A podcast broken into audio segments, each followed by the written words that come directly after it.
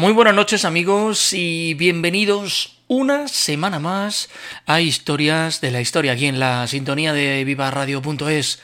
Nuestro programa de esta semana va a responder a la petición de varios oyentes que nos escribieron pidiéndonos esta biografía.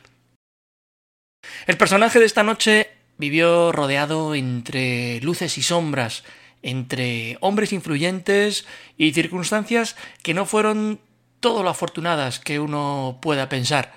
Y es que en el antítesis de la luz está la sombra y en la de lo luminoso están los ocasos.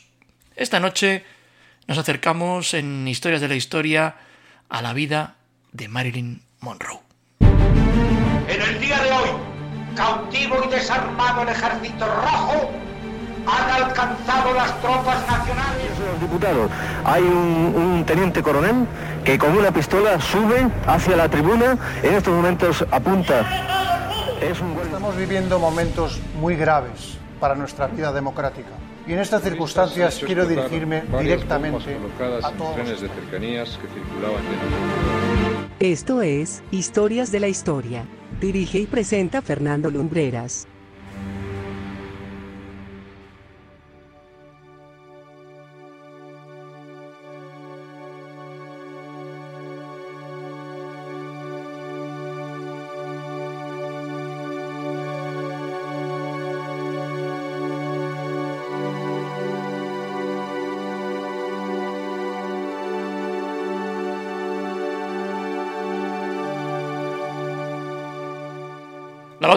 Como Norma Jean Mortenson y nació en Los Ángeles el 1 de junio de 1926.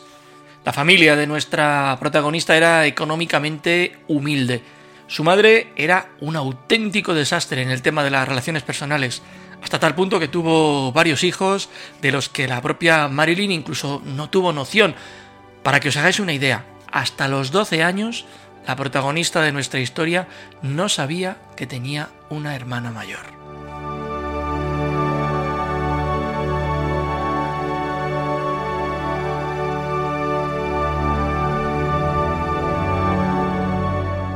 La madre de Marilyn fue diagnosticada de esquizofrenia paranoide y de hecho gran parte de su vida estuvo entrando y saliendo de instituciones de salud mental.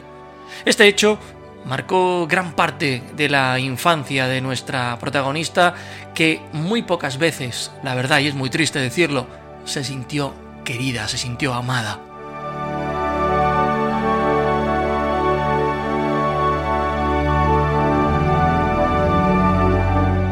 Pasé un tiempo viviendo con unos vecinos con los que compartían casa, el matrimonio Atkinson, y hay quien ha llegado a escribir incluso que fue abusada en sus años de infancia. En aquellos tiempos era una muchacha tímida e introvertida.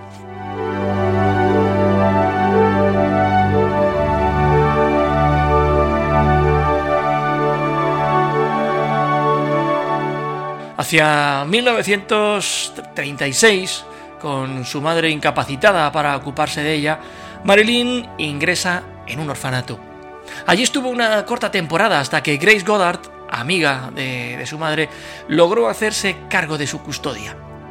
En 1938 encontraría un hogar más estable, un colegio en el que pudo permanecer más tiempo también. De todos modos fue una pésima estudiante.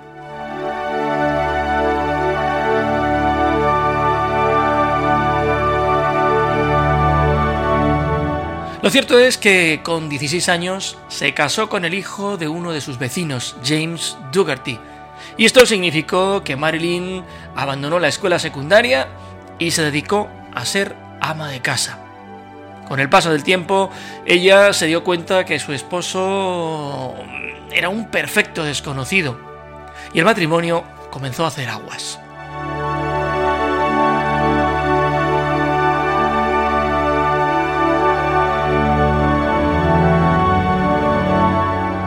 En abril de 1944, Dougherty fue enviado a combatir al Pacífico y su esposa comenzó a trabajar en una fábrica de municiones.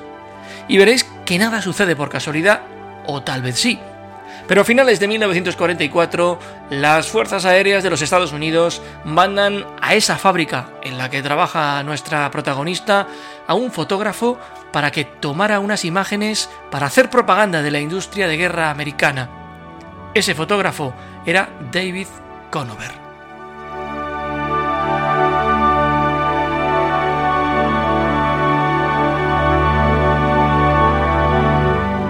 Conover descubrió en ella a una mujer hermosa, muy del gusto de la época, y más allá de que ella no salió en ninguna de las imágenes de la fábrica, sí que comenzó a desfilar en pequeños shows y era retratada por otros fotógrafos. Hacía ahí unos pinitos como modelo, podríamos decir. La cosa terminó con Norma Jean fichando por la agencia de modelos Blue Book en 1945 y mudándose por su cuenta a una casa no sin antes aguantar la ira de su entonces esposo, un hombre, a qué negarlo, chapado a la antigua.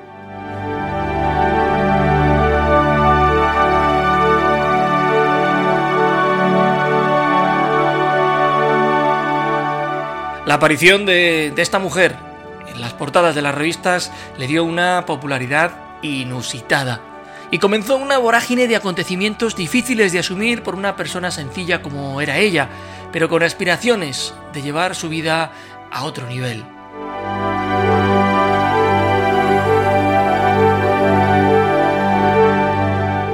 En 1946 firma un nuevo contrato, esta vez con una agencia de actuación. Antes de eso, había sido rechazada por prácticamente todos los grandes estudios de Hollywood que años después se la rifarían.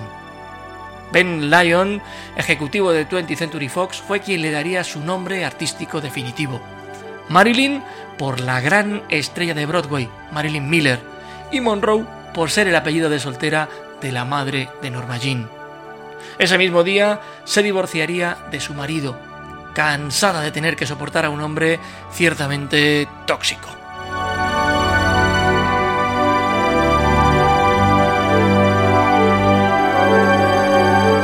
La Fox la tuvo seis meses aprendiendo actuación, pero pronto llegarían pequeños papeles casi sin importancia y al ver que no se conseguían los resultados, le rescindieron el contrato. En 1947, Marilyn no se quedó de brazos cruzados y regresó al modelaje.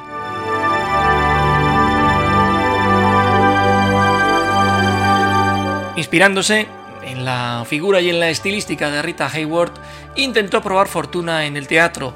Participó en alguna que otra obra sin apenas relevancia, pero ello le permitió conocer a varios productores y a periodistas. Con algunos de ellos incluso tuvo sus escarceos amorosos. En 1948 la Columbia le firma un contrato, pero no llegarían a renovárselo.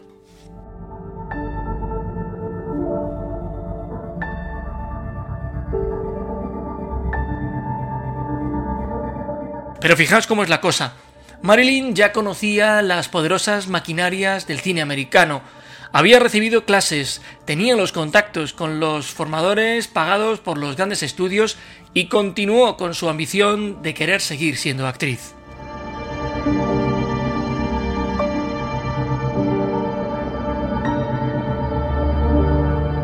Hacia el año 1949 tenía un idilio con Johnny Hyde, vicepresidente de la conocida y prestigiosa agencia de representantes de artistas William Morris.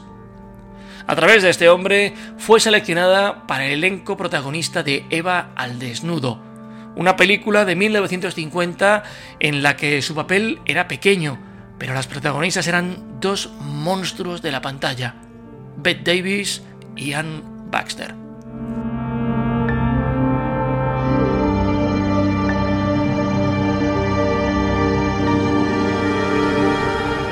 Luego llegó La jungla de asfalto de John Huston.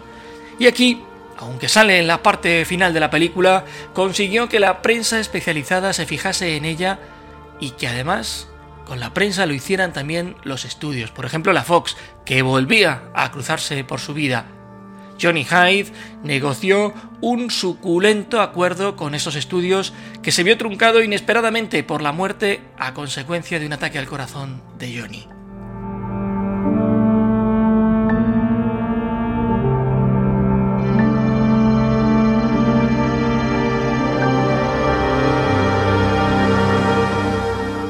Muerte de su benefactor dejó a Marilyn muy tocada, pero no por ello dejó de hacer películas, aunque en ellas aparecía prácticamente como un adorno, la clásica rubia sexy y tonta, papeles que no mostraban en modo alguno su talento o sus capacidades. Hacia 1951 se matriculó en la Universidad de California y estudió arte y literatura.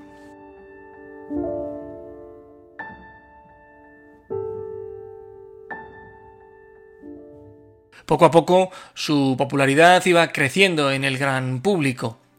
Dentro de la industria, a principios de los años 50, conoce a Elia Kazan, con el que tuvo un fugaz romance, pero también se le conocieron otros con Jules Briner, con el director Nicholas Ray o con la estrella de béisbol Joe DiMaggio.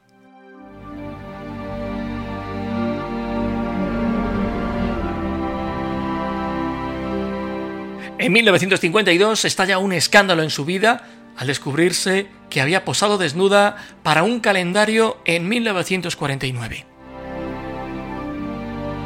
El estudio llevó ese asunto con una estrategia que le salió bien a todos.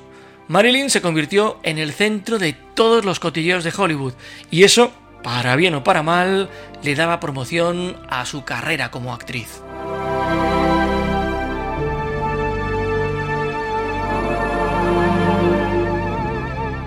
1952 fue un año de crecimiento para esta gran estrella de la pantalla que no llegaba entonces ni a los 30 años. Pero en 1953 fue el de su consagración. Ese año llegó Niágara, donde interpretaba a toda una mujer fatal. Fue una de esas películas que marcarían toda su filmografía. La convirtió poco más o menos que en un icono sexual, envidiada y criticada a partes iguales, alabada, sin duda ninguna, por el gran público.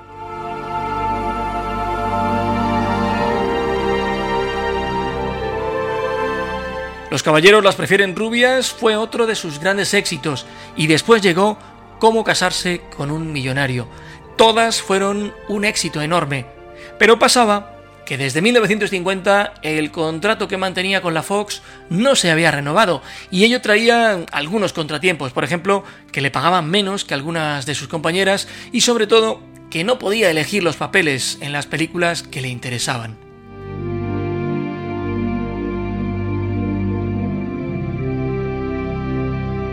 La relación con los famosos estudios comenzó entonces a experimentar unos altibajos ciertamente preocupantes.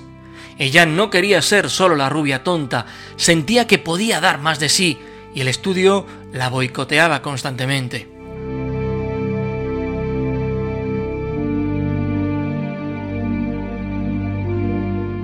En febrero de 1954 contrajo matrimonio con Joe DiMaggio y fueron a pasar su luna de miel a Japón.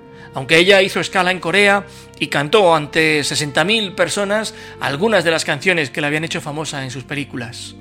A su vuelta, la Fox le había decidido renovar el contrato y le ofreció películas de primera línea, como Río sin retorno de Otto Preminger, donde compartió cartel junto a Robert Mitchum. Al año siguiente, en 1955, fue nominada al BAFTA, los premios de la Academia Británica, como actriz extranjera por su papel en La tentación vive arriba, una comedia de Billy Wilder.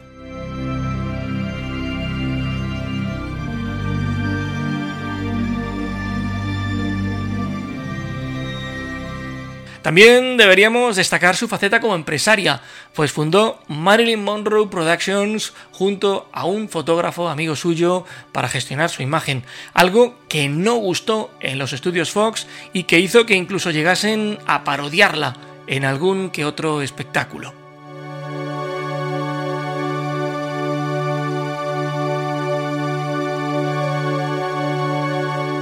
En paralelo, su matrimonio con DiMaggio fue poco a poco entrando en un callejón sin salida y la pareja pronto se vio pidiendo el divorcio. De todas maneras, Marilyn y Joe continuaron siendo buenos amigos.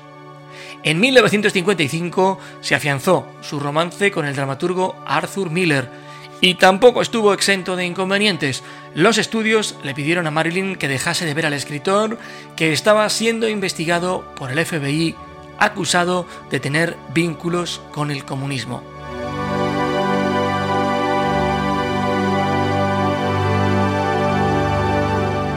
En paralelo a sus películas, Marilyn Monroe se iba ganando la fama de ser una persona difícil para trabajar.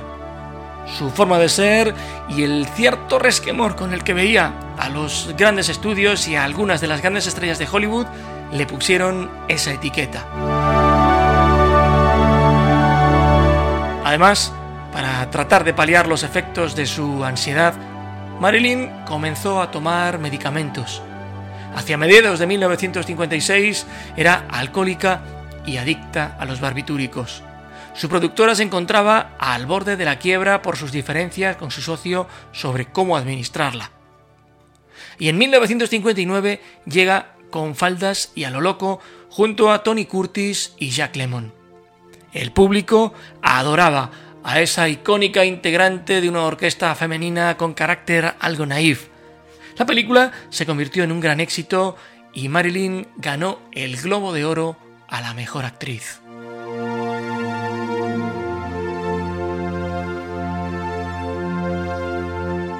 Ese mismo año rueda El multimillonario, la película que marcará el principio de su decadencia. La película no tuvo éxito, pero ahí quedó, para los archivos. La última película que completó la actriz fue The Misfits, que en España se llamó Vidas Rebeldes. El rodaje fue tremendamente difícil y evidenció el final de la relación entre Marilyn y Arthur, que a propósito había escrito la película casi para el lucimiento de su entonces esposa.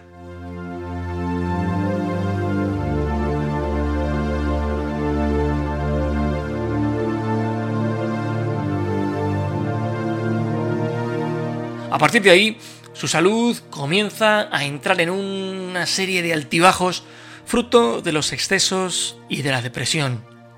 Protagonizó algún que otro escándalo. Las productoras cancelaron series y hasta apareció cantándole el cumpleaños feliz a uno de sus amantes más célebres, el entonces presidente de los Estados Unidos, John Kennedy. La cosa terminó fea, pues la Fox rescindió su contrato y la demandó exigiéndola 750 mil dólares de compensación. Casi recluida en su apartamento de Brainwood, un barrio de Los Ángeles, dada a sus excesos y a una vida desordenada, se fue apagando. Quién sabe si, cansada de vivir, Marilyn Monroe se quitó la vida el 4 de agosto de 1962. Tenía 37 años. Mucho se ha dicho acerca de las circunstancias que rodean el deceso del artista, y es que, atendiendo a numerosas fuentes, hay quien ha especulado que hay una cierta conspiración que incluso terminaría con el asesinato del propio presidente Kennedy que se produjo en noviembre de 1963.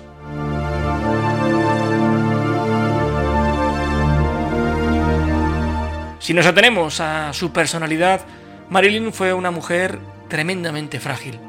Sí, le encantaba mostrar su feminidad y de hecho fue un modelo a seguir por muchas mujeres de su época, pero, como os decía al principio, tras la luz de los focos estaba la sombra de la ansiedad, de las adicciones y de una adolescencia marcada por los abusos que sufrió.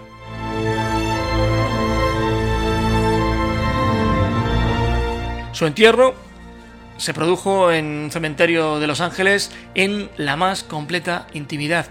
Pero tras los muros del Camposanto, una gran multitud de personas estuvieron presentes para dar su último adiós a uno de los iconos más importantes del siglo XX en el mundo de las artes.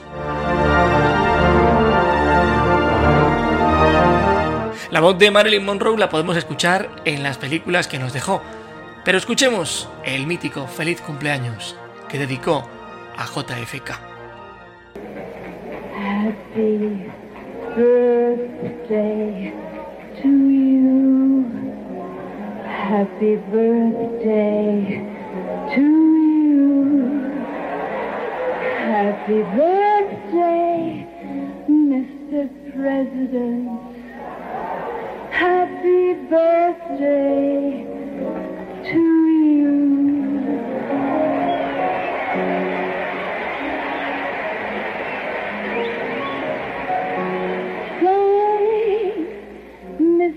President, for all the things you've done, the battles that you've won, the way you deal with U.S. Steel and our problems by the ton. We thank you so much.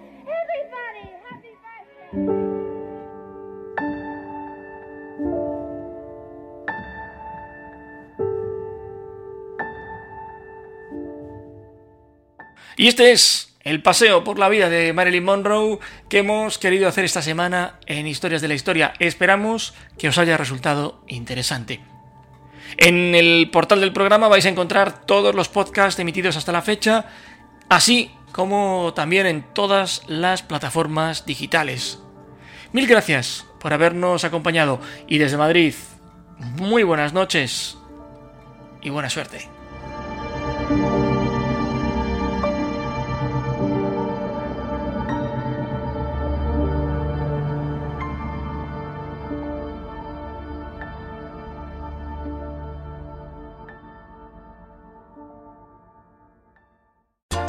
Viva Radio, tu radio de viva voz.